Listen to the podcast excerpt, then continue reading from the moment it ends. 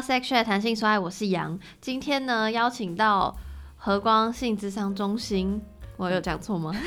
没有错，没有错。我们的名字比较长，和光性智商专业训练中心。OK，对，果然是讲错了。对，就是和反正和光的，我要怎么称呼你？我要你你可以、呃你可以取昵称哦。我要刚没有 r 好，没关系，那怎么办？要重来吗？不用不用啊。OK，好，很很轻松。嗯我应该不用取昵称，我可以直接用本名就好了。对，如果你愿意，对我愿意，我愿好，意。那要不要自我介绍一下？嗯、我是李竹威，呃，性咨商师。突然之间看着你，我也不知道我该先介绍哪一个 title 这样子。那也哦，是有有很多 title 是不是？呃，因为其实我主要的的专业其实是智商心理。等一下，你看，这就是我这个素人不懂的地方。所以，性智商师跟智商心心理智商师是这样吗？嗯、智商心理师。智商心理师，嗯哼，呃，因为我们是主要的专业是以智商心理师出发，然后再接受性智商相关的训练，然后成为所谓的性智商师。所以我刚刚顿了一下，就想说啊，我的认同要以哪一个优先为主，然后就停了一下，这样子。对，所以你的呃，比如说你现在手拿着名片，名片上是的，是的，是的，名片上是都会印，对，都会印，都会印。对，因为其实。呃，性智商是它基本上我们这边所要求的规格，它比较是你要先至少完成了国家执照的考照，就证照的考照，这样心理师或是临床心理师的考照之后，你才可以再经过训练，然后再获得所谓的性智商师的证照。既然你都提性智商师，虽然我本来把这个 part 放在后面，那我就直接先想要问你，成为智商师，就是你说什么智商心理师智跟性性智商师的契机？我刚刚讲错吗？没有没有没有没有 智商心理师跟性智商师，right 的，对对对。的契机，对对对的契机。嗯、其实想要成为心理师，大家的理由应该就是千奇百怪，各式各样都有。那什么时候开始？也是高中吧，也是高中开始吧。对，但是高中并没有就想要往性，就也不知道啦。其实也不知道可以以性为次专业，嗯，所以比较是就是想要走心理智商这条路，是高中开始。那通常会走这条路的人，我不会说百分之百，但是。嗯，可能百分之七八十的人，就要么跟家人有关，不嘛就跟呃自己的生命经验有关。那以我自己来讲的话，我比较是我跟跟我个人生命经验相关，嗯然后就会觉得，哎、对于心理智商这一块的话，其实是开始有些向往。但我觉得蛮多的高中生也都会有这样的幻想，当然后来慢慢就会发现这只是一个幻想，就是实际上做什么跟想象可能会有蛮大的差距。对那你想高中想要之后，你就、嗯就是一心一意要考，是要考什么系啊？心理系、也不嗯不见得。高中考大学的时候，其实我那时候念的是呃辅导学系啦。教育辅导跟智商的差异在哪里？嗯不好意思，我可能会问一些很 basic 的问题。不会，我只是怕你的节目变得太无聊。哦，不会，因为你的节目前面都蛮有趣的，我怕被我一来一来乱之后，你的收听率会立刻下降。不会，我们今天就专业怎么样？OK，好，OK，嗯，差异就是，嗯，这样辅导它比较是走进学校系统做学校辅导老师，嗯那所以一直到后来，等于是大四之后，等于是遇到了真的比较开始进入到智商，因为我们到大四的时候开始去学习一些是比较是智商，而不是像大一到大三比较是辅导相关的东西哦，原来比例上差这么多，就是大四才开始智商。嗯，也是，就是需要一些，我觉得不见得是学习能力，还有很大一部分其实也是需要一些生命经验的累积跟成熟之后所以其实放到大四才是去让我们休息，比较是智商一些理论啊，其实也是蛮基础的啦，就是智商理论、智商技术，然后甚至于有一些实际的实习机会嗯之后，我才开始觉得，哎、好像我对。我对辅导还好，但我 比较有兴趣去再去念硕士班，然后嗯就是念那个呃心理智商这样子。嗯嗯，这个过程中，心理的部分跟性的部分是一直就一起学习的吗？还是嗯，其实，在台湾来讲，嗯、我们的心理智商，嗯，智商系所中，心理智商系系所之中，其实跟性相关的有，但是都很少，嗯而且都是蛮后期才有相关的课程。嗯，对，那性其实一直都不是主主要的，甚至于他连提都不会提到，嗯这才是比较一般的训练这样子。，嗯对，那我比较特别是，嗯、我刚好在大四，也是有在我大四的时候算一个契机吧。那我参与了一个博班学姐的团督，就是等于是督导督导课程这样子。然后学姐就提到有外面传说中有一堂课，那时候是一个传说中课 有一堂课，然后再教跟性相关、性智商相关的课程。那我就很向往，就从大四开始很向往。所以一到硕一之后，升上硕一之后，我就立刻去找出那个课程来去参与，也就是性智商专业培训的课程。嗯对，然后也就是在那个时候才踏入新的领域，所以我性智商相关的呃专业其实是完全不在呃学校里面学的，它比较就是另外去找，其实那时候就是和光啊，就是去嗯找机构去学的。所以也是从那个之后就觉得，哎、可以有多这个性智商这个选择作为你未来的事业的时候，算算这样嘛？就那时候才开启，因为以前不知道这个是一个另外一条的领域，这样。嗯，对。然后，但其实最早参与参与的时候，重点其实也没有想要拯救终身，因为那时候我对于性功能障碍也一点兴趣都没有。对我其实比较是想搞懂自己。嗯，对对对，我觉得那还是所有的兴趣它的出发点。你在后来接触到性智商的时候，你会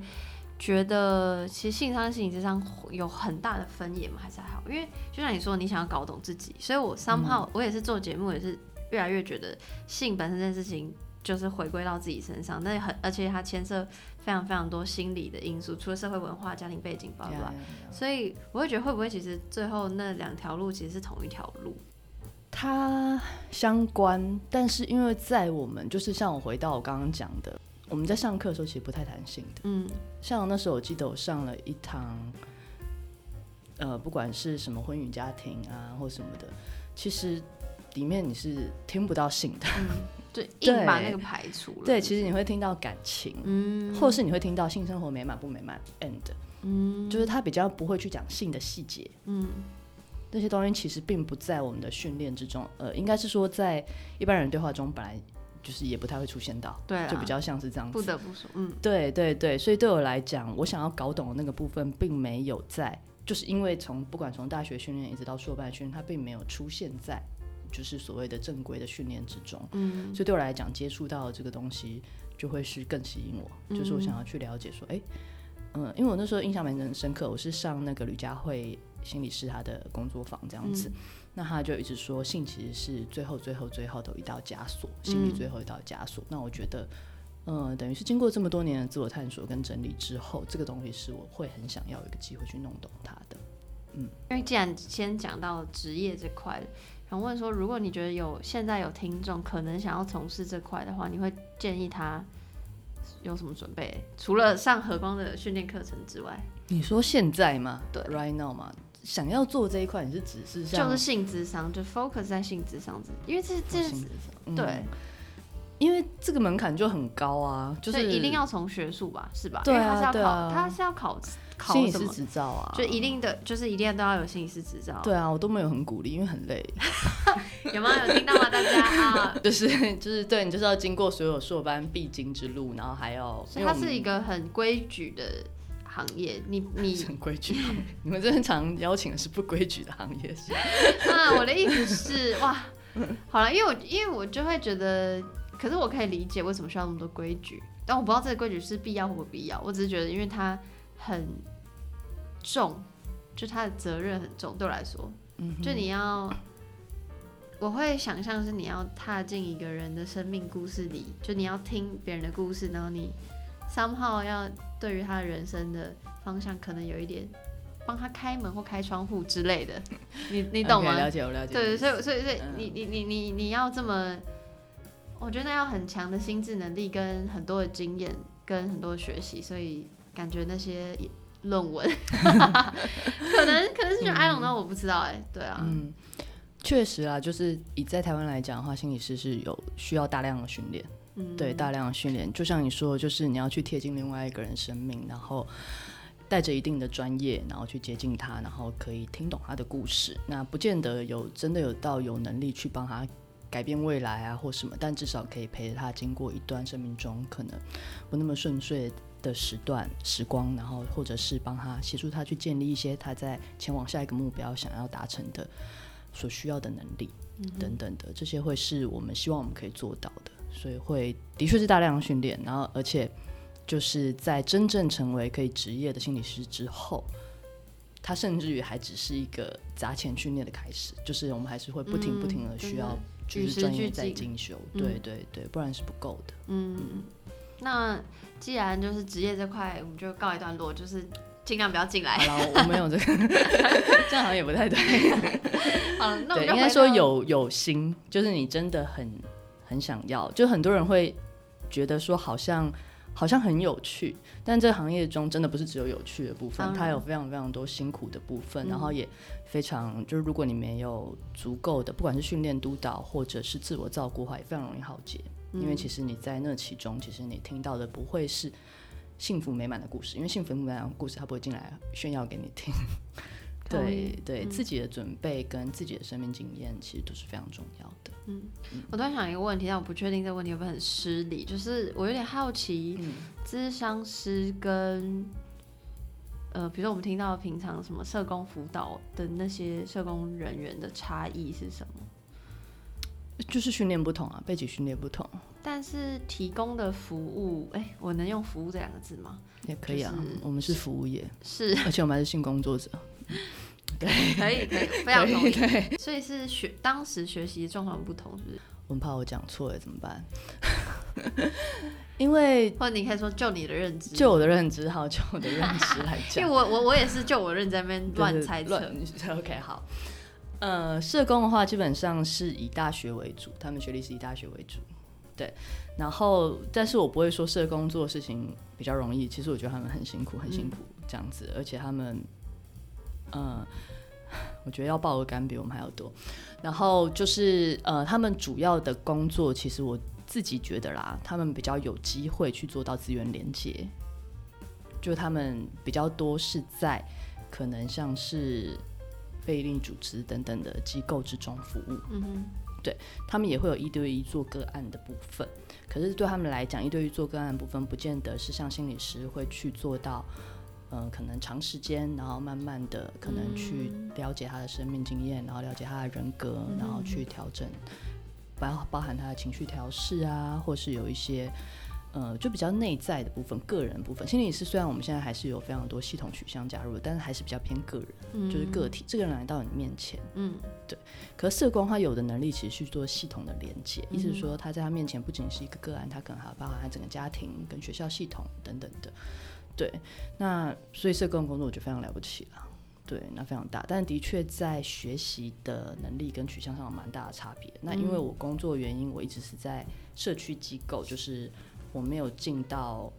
就是那些小房间里，不是不是不是不是，我说错，不是不是小房，我没有去和太多社工合作，因为我不是做哦青少年的。哦，懂你对意思。对对对我比较是做成人，所以我可能没有办法说太多。OK OK 懂。那你觉得性智商师这份工作最不好的地方跟最好的地方是什么？你你你问这个问题的时候，你有没有一些哪一有哪一，不然会变自由联想？你有没有任何的我就是想要你自由自由联联想啊？就是突然出现在你 脑脑脑脑袋里的那种想法，就是因为说必须说老实话，呃，性智商师不要说性智商师好，智商师这件事情在台湾，就嗯我自己的生命经验或者我的我的经历来说，我会觉得它是一个相对神秘的工作。嗯然后呃，我也是近期可也可能刚好是因为现现代人比较多心理的压力或干嘛，然后近期身边朋友才有开始去看智商师，然后才才真正他才是一个我平常会接触到的，你知道，比如说其他行业、服务业、老师什么，那是我平常就会接触到的职业。然后第二个是因为开始做这个节目研究性，然后也因为因为订阅了 Netflix，所以呢，所以就会看，比如说《Sex Education》，那他的主角的妈妈就是性智商师，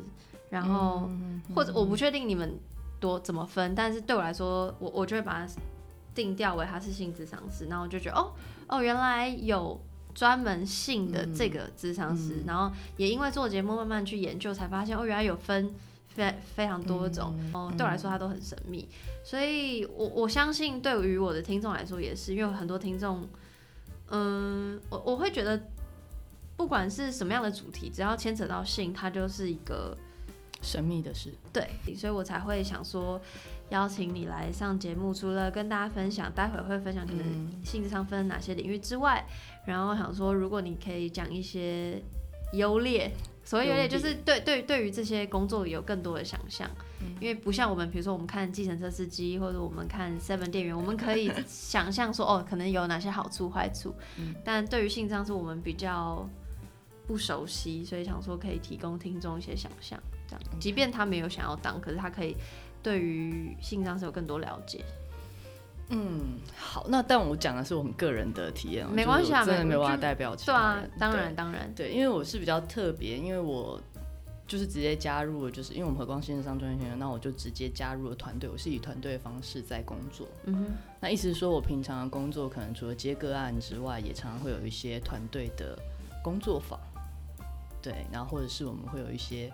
演讲啊、课程啊等等的，就是会有很大量一起活动的地方，这样子。对，那我觉得当然，当如果说当线上师有什么好处，最好的地方，我其实我其实刚刚比较卡住的是不好的地方，因为基本上我是因为觉得很快乐，所以做这件事情的。很棒，对，就是觉得工作有什么不好？对，就是觉得。因为我们的工作对我来讲，但并不是每个心理上是都这样。对我来讲是很多元的，就是我非常享受可以跟个案在所谓的两个人的小房间之中，然后有那个机会可以去倾听他的故事，然后了解他的状态，然后陪他一起就是去探索，在他生命中还需要什么能力去调整他的状态。那也会有很有成就感的时候，那也会有很开心、很惊喜的时候，就是哦。他太强了，就不见得是我强，是他太强了这样子，然后可以去见证一些生命重要的时刻，嗯，不管是在性上面或者在生命上面，那我觉得那是非常 就是快乐的时光。然后这个在带工作坊的时候也是一样的，就带工作坊的时候，因为我们常常去带一些工作坊，就是他会去调整，或是让让让那个。参与的学员有机会去重新看到自己的性价值观怎么样影响他生命的，所以里面会有一些很让人怎么讲呢感动的片刻，就是你知道他在那一瞬间，他生命也许不没有就此就发生什么奇迹式的转变，但是他可能有不同的观点去看这个世界跟看性。然后那个对我们来讲也是很开心，就是那种叫什么来着，高峰经验的那种感觉，就大家可以一起体验到那个刹那的感觉。我觉得这些东西都是在做这份工作中很棒的地方。对，那不好的地方嘛，我想想，嗯。哦，然后还有很棒的地方，就是跟团队在一起就可以一直讲干话、嘴炮，就是因为大多性质丧失，然后就是可以就是很自然的讲任何就是性相关的东西。然后这是离开这个群体之后就觉得有点难，那那个部分这样子，这个也是很快乐的事情。好，那但是不好的地方，我觉得比较是，也不能说不好，哎，它比较像是矛盾，嗯。就是有时候你很开心，譬如说我刚刚讲了那个工作坊，或者是那个结案，你觉得很棒，就是就是在这个中间获得好多，但是我们都要保密。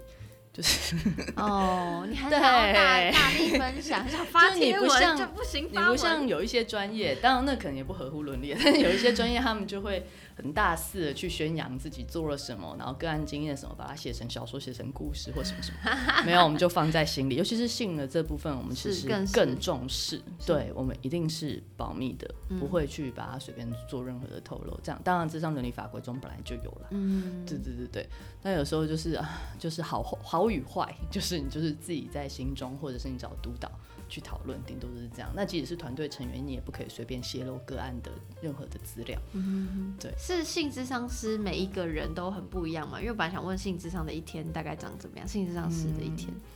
对我觉得很不一样哎。那你个人的话是，因为我是行动心理师，那有些呃拿到就等于是你一样是心理师，然后你取得了这个所谓的性智商师的。证照，它比较像是一个证照。你取得取得它之后，那你可以去做你原本就在做的工作。那是你原本在做什么就做什么。你全职工作是什么？有的人是在学校里面哦，对。那有的人也是在社区的机构。那有的人可能在医院，不一定。嗯，他只是有这个证照，他原本做什么工作就是做什么工作。对。那因为我是行动心理师，所以我就是一个自由的人，就是我接了什么工作，对我今天接了什么工作，我就去做什么工作。如果接了演讲，今天就排个演讲这样子。对，那。大部分的时间可能比较主要的工作可能还是接案了，我自己本人，嗯对，接个案。你有办法用一句话来形容什么是性智商吗？OK，好，你可以用一段话，不要一句话，不要有压力，不要有压力，我们是聊天呢。哇，这真的很难。我最简单的一句话就是，它是心理智商为本为专业基础，再加上性这个专业，嗯哼。这是最简单的说法。好，那第二个问题就是有分成哪些不同的领域？基本上在我们在做性质上的话，那呃，因为其实坊间上蛮多性治疗相关的不同职职业，那我这边讲的比较是性质上，是我们这边出来的。嗯对，那这还是有有一定的区分。嗯，那以我们和光来讲的话，我们其实是从儿童、亲职性智商、青少年性智商，嗯，然后做到成人，嗯然后目前还有在做的是呃多元的性，不管是同志族群，然后或者是我们也有在跟一些不同的机构的合作，嗯譬如说像是呃脊髓损伤，就等于是特殊领域，然后或是、呃还在进行，但因为还没有真的完全投入，所以不不太好说，就是包含不孕症，然后或者是颜面伤伤残等等的。对，就是基本上我们关注的会是全人的性，一直到老人。就对我们来讲，性是一个从零岁到一百岁，它不是只有成人，不是只有在满十八岁之后才会发生才重要。那重要的也不是只有性功能障碍，其实很多很多议题都需要关注。嗯哼。嗯然后我下一个想要问的是什么样的人需要性智商？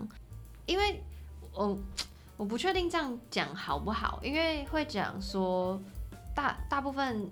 朋友听到说他要去看智商的时候，会觉得是一个负面的，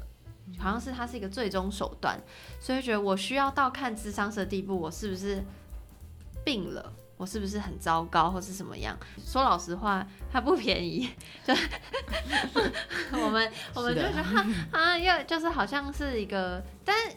我们那那只是一个怎么讲，有点半开玩笑的状态。我们当然知道它是一种专业，然后也知道，也不是说你一定要哦生病了所以去智商，但是。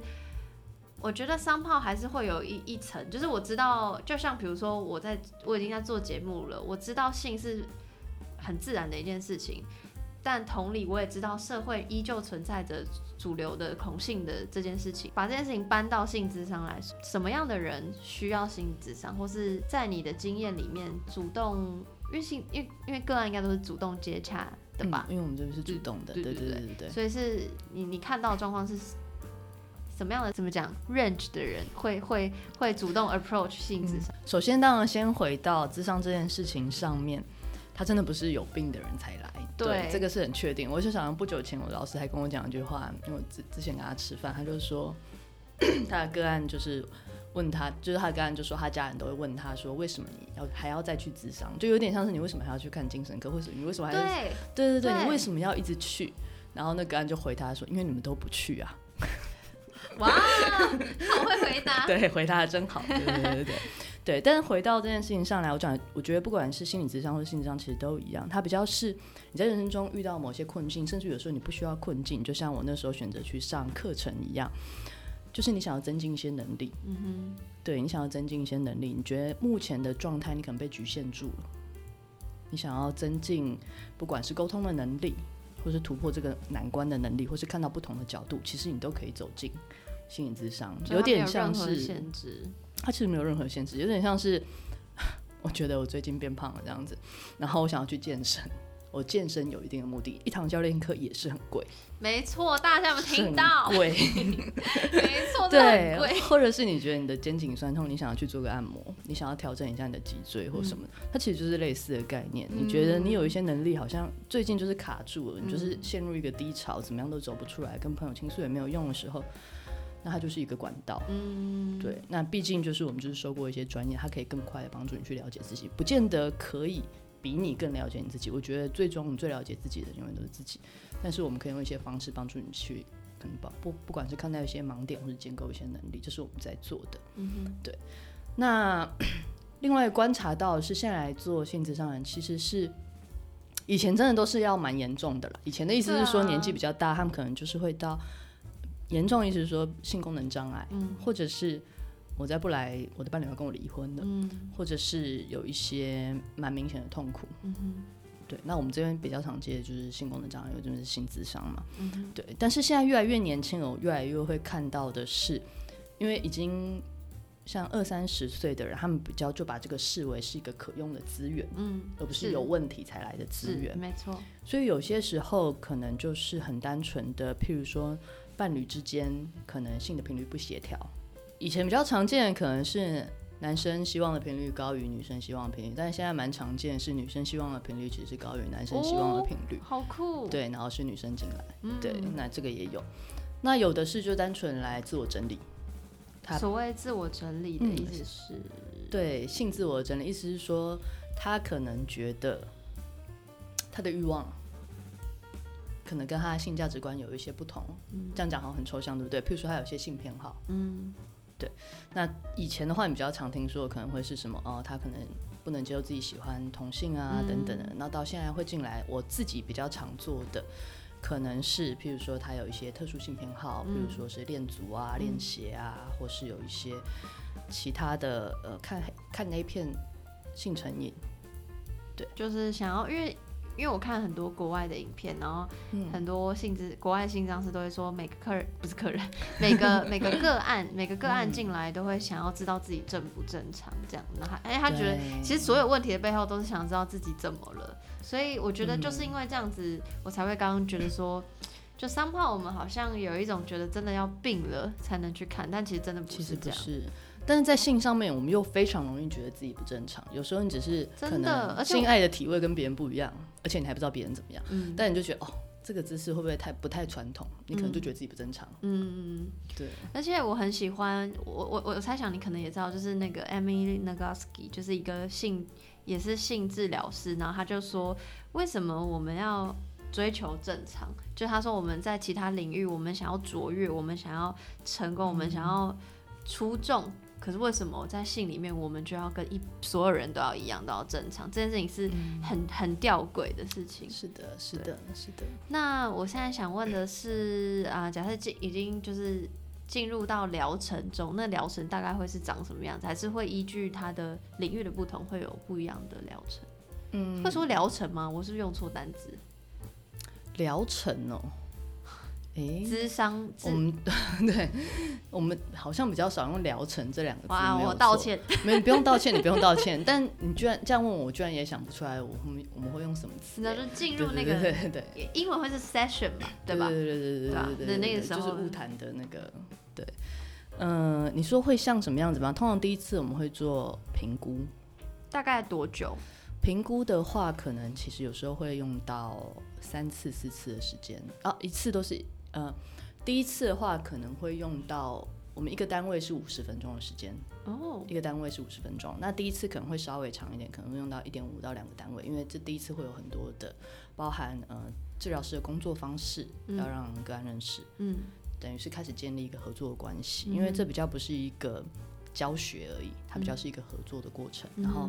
治疗师同时会去评估个案的状况，然后个案也评估治疗师的状况，这个人他喜不喜欢，他能不能跟他相互工作？面试。对，这都是很重要的，因为你如果就是不喜欢，那也不要勉强。嗯，对，因为其实个案绝对是可以挑选他想要的，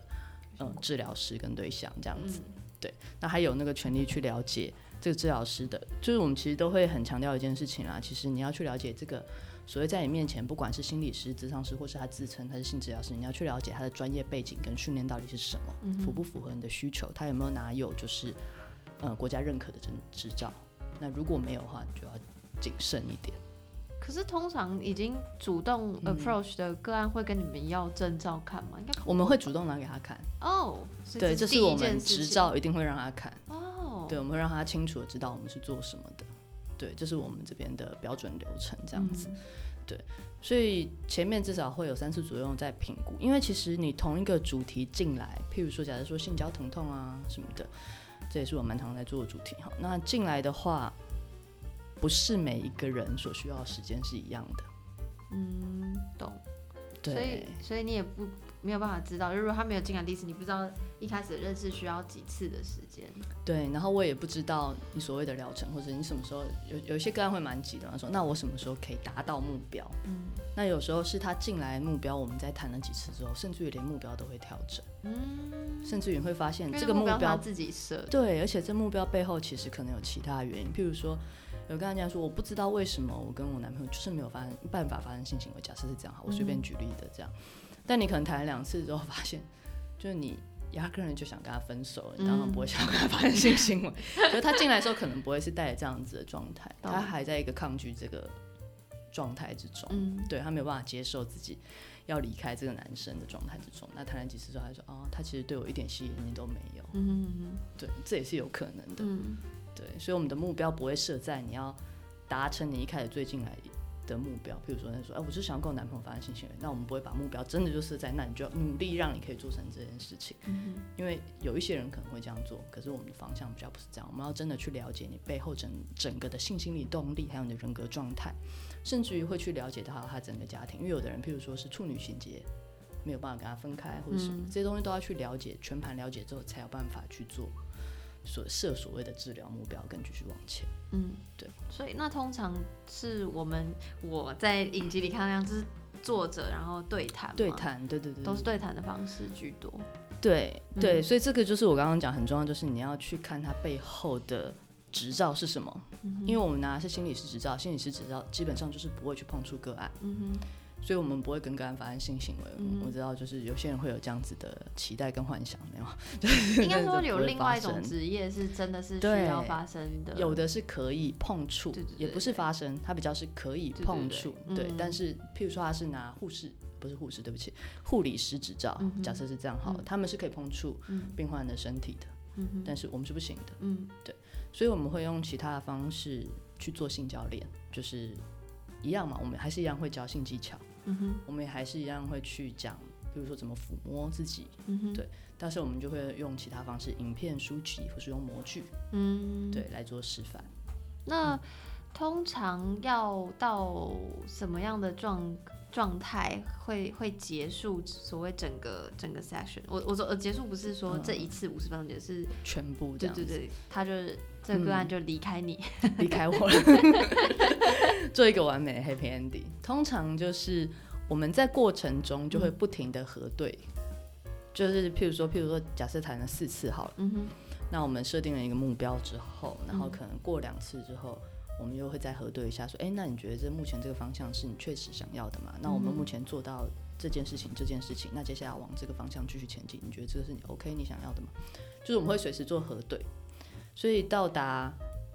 他目标达成的时候就结束。所以通常是嗯。个案主动做这个结束的扣嘛，就是是都会有、欸，所以那有没有可能是你觉得其实他已经 OK，可是他已经 somehow 有变成有一点依赖这个智商的 section，、所以就习惯了这件事情，然后就一直持续来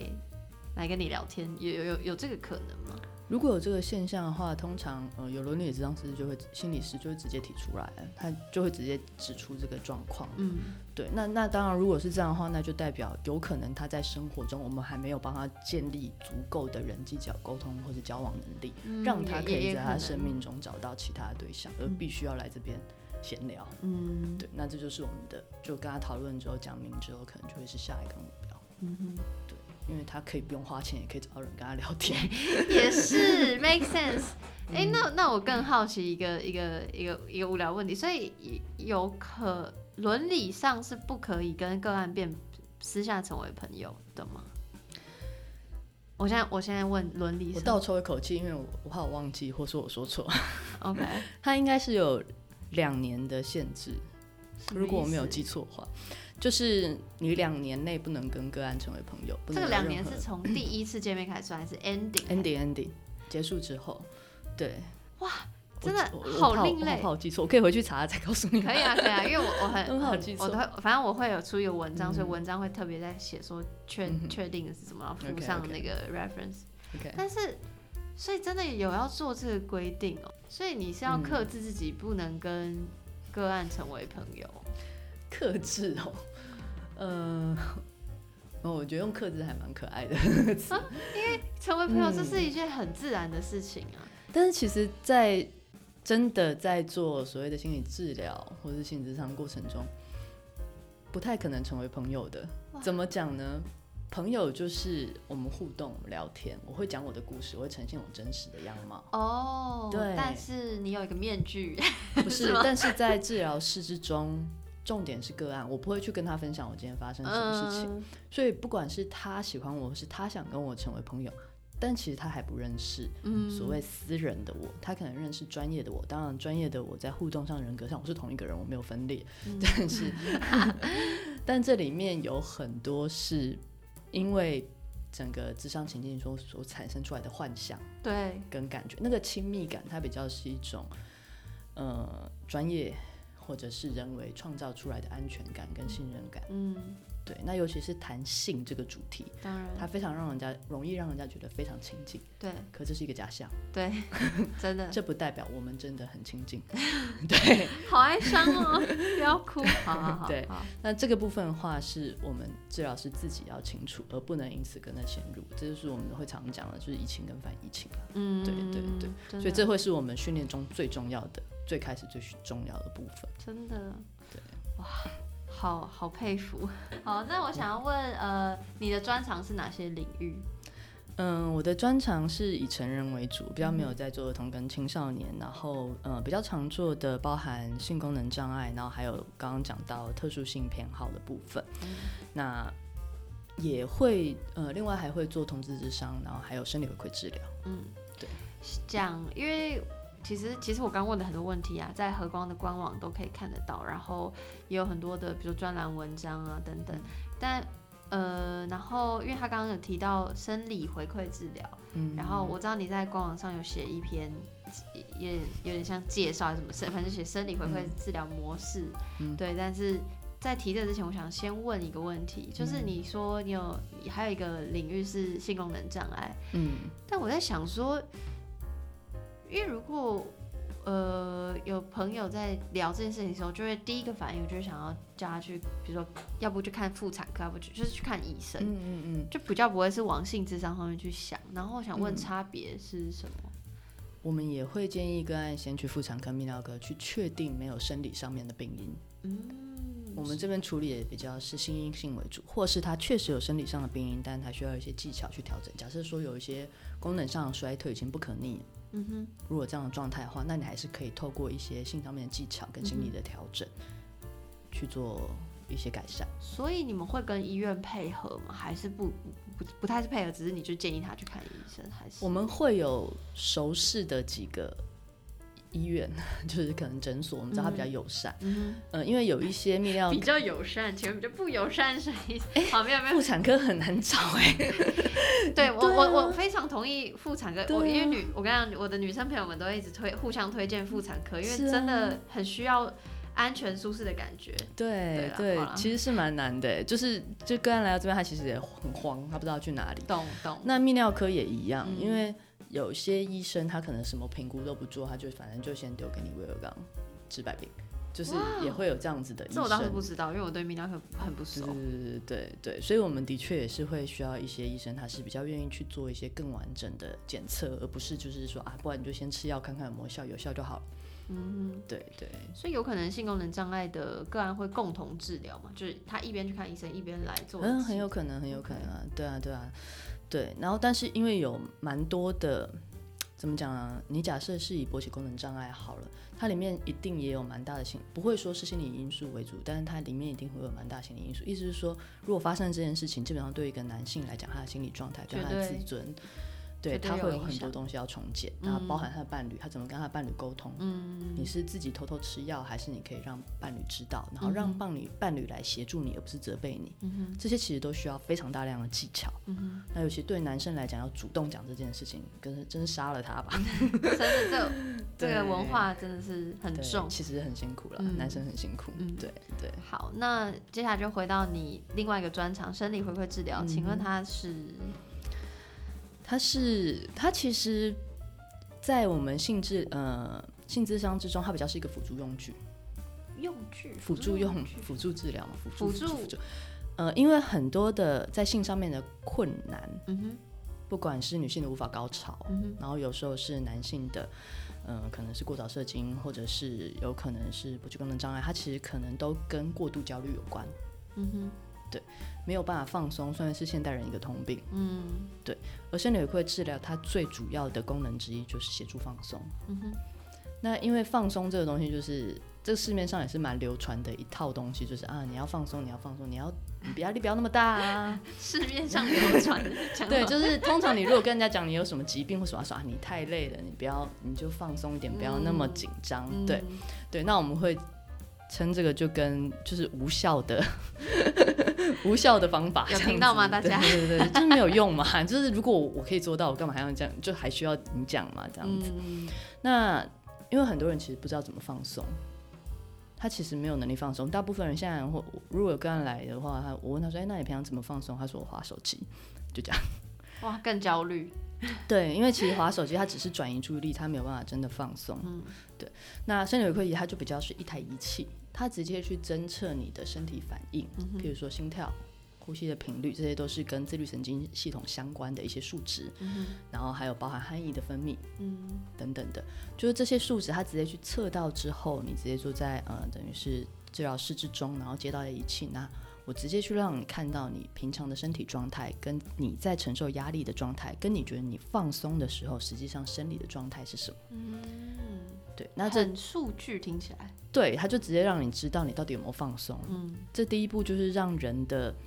知觉跟他身体真实的状态做一个结合，而不是你以为你放松。嗯对然后接下来就会用这个数值来去做到回馈，意思是说，当你真的放松的时候，我会教你一些方法。嗯而如果你真的做到的时候，你的数值真的达到就是放松的标准的时候，它会有一些回馈出现，可能是音乐，然后有可能是一些图形，诸如此类的。嗯所以有一点像是我会跟个案比喻，像是就是你如果要减肥的话，基本上你需要一台体重机，而不是你觉得自己变胖或变瘦。好棒的比喻。对，那就是它就是一台仪器，帮助你知道你透过这些练习有没有真的放松。嗯哼，对，因为也有人去学了腹式呼吸，或学了瑜伽等等的，嗯他觉得他应该学会放松，可是当他真的在使用接上仪器的时候，却发现他用那些方式其实是错的，而且让他身体更紧张，但他不知道。嗯哼，对，所以这个身体回馈治疗，它比较是在做这个部分，所以它会用来协助放松，跟去治疗一些什么失眠啊，或者是呃那什么肠燥症啊等等的身心疾病，压力相关的身心疾病这样子。那我接下来想问，就是如果呃已经决定要去看性性咨商了，嗯，要怎么找到自己适合的？智商师吗？对，嗯，基本上如果是以和光来讲的话，我们这边的话，我们其实你当然是可以到官网上去看每一个治疗师的转场。嗯哼，那但是基本上我们都一定会要求一次电话的基本的出台。哦，对所以所以那个电话是完全，比如说长短跟需不需要费用跟任何，没有没有，不用不用，他就是打电话过进去的时候，然后会了解你的基本主数跟你所有的需求。譬如说，有的人会希望是男生，有的人会希望是女生，哦，就是很基本的基本的，对对对对对。，那还有你大概的主数是什么，就是很概略的。嗯。譬如说你是哪些主题，嗯。那你自己也可以挑选你比较倾向，譬如说包含费用，嗯哼。对，因为费用其实差异还蛮大的，嗯。那是依照那个呃资历、嗯，对经验等等的原因。然后另外一个部分是你也可以去讲一下，你就是譬如说你看了哪几个你看起来比较喜欢，你也可以这样挑，对。嗯但是我们最后的派案流程都还是会经过我们这边有专业的就是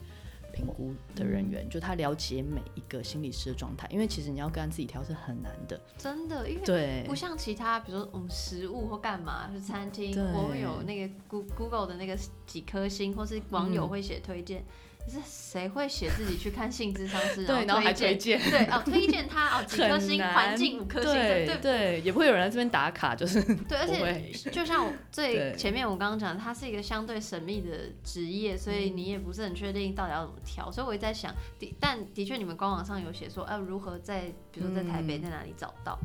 但但我也所以如果是我的话，我应该也是会全全然的相信，就是那个帮我评估的人，对，因为啊他他会大概评估说，其实是哪一个智商是可能更对专长上更适合，然后去做那个媒合。嗯哼，对，然后就是也会讲说，哎，那我们就是其实觉得谁谁谁比较适合，然后让他们再去媒合这样子。但如果中途就是你真的进入之后，你觉得啊，这个这样子我真的不喜欢，不管什么原因，他头发太长我不喜欢，就都可以，就是还是永远都可以提出来。嗯对，因为我们在第一次物谈中，我觉得很重要，也都会跟刚才讲，你随时就是结束物谈，永远都是你的权利。嗯因为我们就是不用觉得不好意思，其实性质上是跟个案应该是平等关系，是平等关系，完全是平等的关系。嗯嗯，你在跟个案的对话当中，你有发现就是有什么共同的问题吗？你觉得？就是像我刚刚讲，比如说觉得自己不正常啊、之外，还有吗？就是大家都有以相同的迷思之类的。哎、其实我觉得现在是赚多元迷思，哦，真的、哦，该怎么讲呢？因为像网络时代嘛，然后你永远都在你的同温层中，你的同温层是谁是很不一样的。啊，对，哦那多元迷思这四个字我第一次听到，很棒。就是大家其实你知道这个世界，当然有所谓的主流、非主流、盟派 什么的，他们有不同的价值观存在。嗯但现代人，尤其是年轻人，我比较这边指的可能会是更是年轻人一点，因为就是我接蛮多的比较是可能二三十岁的个案为主。嗯那其实他们所处的交友文化之中，嗯跟他们所接触到的社群之中，嗯所传递的性价值观，其实不见得一样的。意思是说，我有，我还有就是非常非常，还是现在还是坚信婚后才能发生性行为的个案存在。嗯对然后，但也有就追求那个多重伴侣关系的个案存在，他们的年龄可能是一样的，嗯，同意。嗯对，但是他们在追求的是完全不同的东西，嗯 对，那他们也都觉得这个东西就是他们想要的。嗯哼那我觉得比较呃有趣的是，性质上是他不是性教育师，意思是说我不会告诉你哪一个是对的，哪一个是好的，嗯哪一个才是正常健康的、嗯优秀的，没有。嗯就是好，如果你坚持你要，就是你的性价值观，你在呃，我们可能会跟他去陪他去探讨，包含他从小到大的心历史的经验，让他慢慢的形塑这样的价值观跟他的相信，这是你要的话，那如果你真的想要做到这个婚后才发生性行为，那你需要哪些能力帮你达到？哦，这个是很难的。对，真的很，因为我刚刚本来想问，因为既然你提到多是多元的，我就想说，那会不会有很多时候个案的价值跟你的价值观其实是相冲突的，然后你自己需要自己克服你自己心里的坎，才能去跟他对谈。但刚刚又听你讲说，其实你不太，你只是要帮助他。在他认同的价值观里找到他需要的能力，那听起来好像就不太会需要有什么克服的那个坎。对，当然我不会说没所有的性行为或是所有东西都不会冲击到我，当然还是会有一些可，能让我觉得。哦，还有这样子的、啊，嗯。对，就是那个刹那，对对对，你是要把那个哦藏起来。我藏起来嘛，对，会冷静的，哦，还有这样子，对对对，也是有一些就是可能是包含，尤其是经验少的时候，可能有些是当下也没有听过，但是我觉得智商好的地方就是它是一个长时间，它不是那种你像在点新闻有没有看到说，嗯哎呦，这个人怎突么这样？然，对对，它就是一个片段。嗯但我们在这张室中其实是有机会去听到一个人完整的生命故事的，嗯所以这里面其实那种不可思议的地方很快就会消失其实更多就是了解，嗯哦，所以你会有这样的想法，所以你要追求其实这样的感觉，嗯哼对，然后就陪他一起去看他，因为有些人他可能抱持着某一种性行为进来，可是他不见得价值观完全认同，所以他也是需要一点时间去了解他到底发生什么事情，嗯或者是他认为他认同的价值观其实只是一种叛逆，也有可能。嗯对，就是为了反抗这个社会而存在。那他如果坚持要做一个对抗者也可以，但是就陪他去看清楚他到底在这这其中到底经验了哪些心理的历程，哼跟他到底在追求什么，那他还需要什么能力可以去达成？那这会是我们的蛮重要的工作的目标。然后最后我是想问，和光除了提供智商的服务，就是像刚刚说的，就是你打电话去问，他会帮你配最适合的，可能最适合的性上之之外，那我知道就是全民是有什么专业训练中心，是不是？对对对，我我都没有好好介绍我们这样说应该被骂。就是来最后一个 section 了，可以开始 大力介绍和光了。对，呃，我们和光性智商专业训练中心旗下是有两个呃心理智商中心，那一个是儿童与青少年性智商中心，那另外一个是和光成人性智商中心。嗯所以，我们实体在服务的两个据点，它其实是性智商中心啊，就是和光跟云光。嗯，那性智商专业训练中心这个中心，它比较是用来，它其实最主要目的其实是用来培训，就是全台湾就是的助人工作者。如果你在呃性议题的处遇上面，希望有一些能力增进的话，我们会提供就是不同阶层的训练。这比较是我们性智商专业训练中心的一个嗯最主要目的。然后我们都会讲说，我们希望促进全台湾的性健康，但是我们不可能一个一个做，所以我们是去培训专业人员，可以去做到这件事情。嗯，对我想要问，因为我我就是在那个官网的某一个 section 看到助人工作者信书的类似阅读心得之类的。嗯哼，然后我想要问，所谓助人工作者是意思是嗯，是什么样的人？就是泛指就是社工，然后医护人员，嗯然后辅导老师，嗯哼，对，所以呃，还有心理师啦，对，忘了。好，那所以参与呃和光训练课程或工作坊的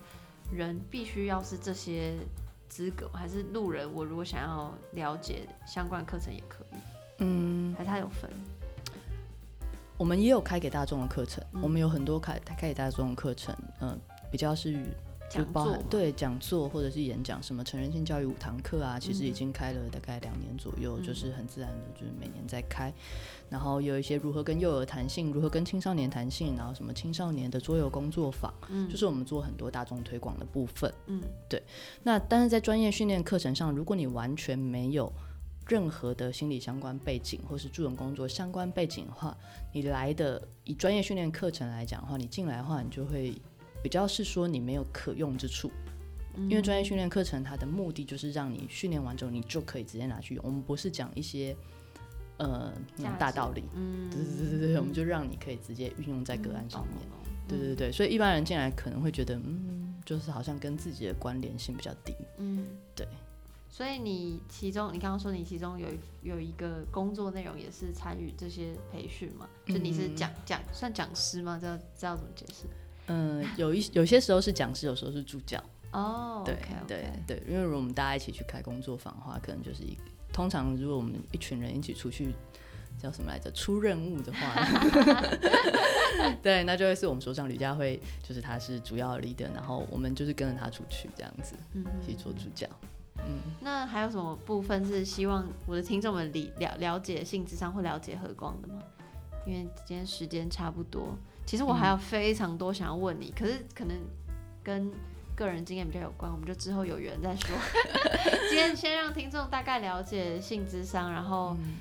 哦，突然觉得眼界打很开。真的吗？我的我真的很怕我今天讲的太无聊哎、不就想说跟你之前比起来，你之前都比较有趣。不会，不要这样想，我非常开心你可以哎愿意来跟我们分享这样子。OK，我觉得其实像前面在谈的过程中，其实我觉得你已经讲得非常清楚了，就是当讲到说，其实最重要就是性智商，它其实不见得一定要觉得有什么重大的问题才能走进来。嗯那更多时候，甚至于是就想要来多认识自己性的这一块，因为性的这一个，它不见得是你平常可以跟朋友聊，但你可能有一些困惑，嗯。甚至于有些人，呃，也有曾经听过的故事是，女性可能只是小时候会自慰，嗯。然后从此就一直觉得自己不正常，嗯。一直到很大很大，可能二三十岁的时候才惊觉，哦，原来这世界上有很多女生会自慰，像这种故事到现在都还有，它不是一个传说。嗯，对，那所以有一个机会，有一个空间可以让人进来，去嗯谈谈自己的性，整理自己的性，更了解自己。那我觉得，就是其实这性质上是没有那么可怕，也没有那么神秘，好，我知道了，从此不神秘。是真的也没有那么神秘。对，嗯那也欢迎就是大家可以就是来参加一些就是比较入门的讲座啊，嗯对，演讲啊，然后就是了解自己或看看我们的官网都可以。嗯嗯我会把官网还有各个如果日后有各个讲座资讯都会贴在我的各个地方，然后希望大家可以多就去看看。然后今天就谢谢诸位来、来我的节目，谢谢拜拜拜拜。